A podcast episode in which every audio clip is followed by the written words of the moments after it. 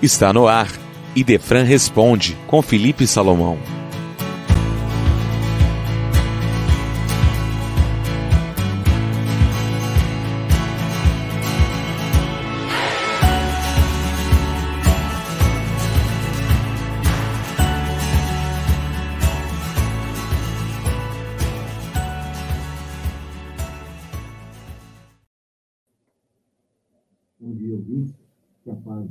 Permaneça conosco.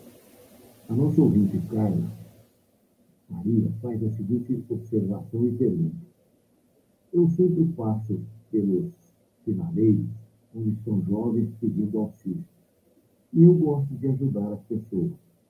Mas eu vejo que alguns são fortes, jovens, que podiam estar trabalhando. E eu fico indeciso, devo ajudar ou não devo ajudar?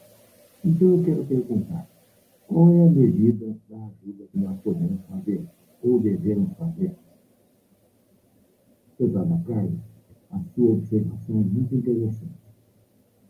O Espiritismo tem como norma, ou como lei, a regra fora da caridade não há salvação. Quer dizer que a caridade deve ser uma manifestação natural das nossas vidas. E a caridade, como diz Paulo, é a mãe de todas as virtudes. Se resta a fé, a esperança e a caridade, a maior delas é a caridade. Então, nós entendemos que fora da caridade não há salvação mesmo, e devemos sempre praticar a caridade, sempre que for possível. Quanto ao que você me faz a pergunta, dizendo que às vezes fica indeciso se deve ajudar ou não, é natural porque esse é um sentimento que a gente observa as pessoas e por que, ele não está trabalhando. Mas convém salientar, Carla, que muitas dessas pessoas não estão trabalhando porque não encontram serviço. Porque é muito fácil a gente dizer para a pessoa, vai trabalhar, mas não oferecer o serviço. E também muitas delas são produtos de lares desajustados, onde não foram orientadas, os pais abandonaram, ou ficou faltando coisas dentro de casa. Isso não justifica, explica. Porque se o indivíduo quisesse, eu poderia estar trabalhando. Agora, há a tendência do indivíduo a acomodar-se, a não procurar as suas capacidades, não exercitar as suas capacidades.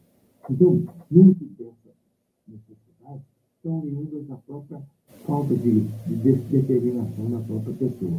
Porque, querendo, a pessoa pode trabalhar. Agora, estamos atravessando uma crise financeira e muitas vezes não há serviço para todo mundo. Ainda mais que, na maioria dos locais de trabalho, pede-se experiência. E se o indivíduo ainda não trabalhou, como é que ele vai ter experiência? É lógico que há muitos programas de governo, os órgãos classistas, procurando habilitar as pessoas para o trabalho.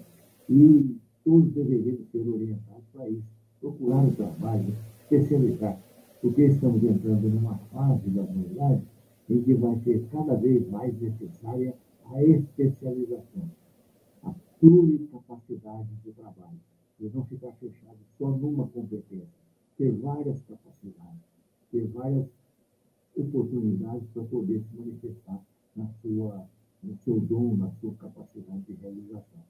Então, é preciso que nós eduquemos os nossos filhos para essa capacidade de trabalho, para não ficar preso numa só situação.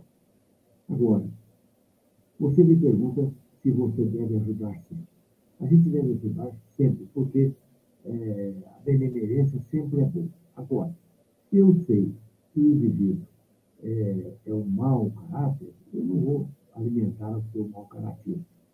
E, e também a gente tem que entender que ajudando as pessoas, nós estamos, na verdade, nos ajudando, porque estamos aprendendo a nos desapegar dos nossos bens materiais sobretudo do dinheiro.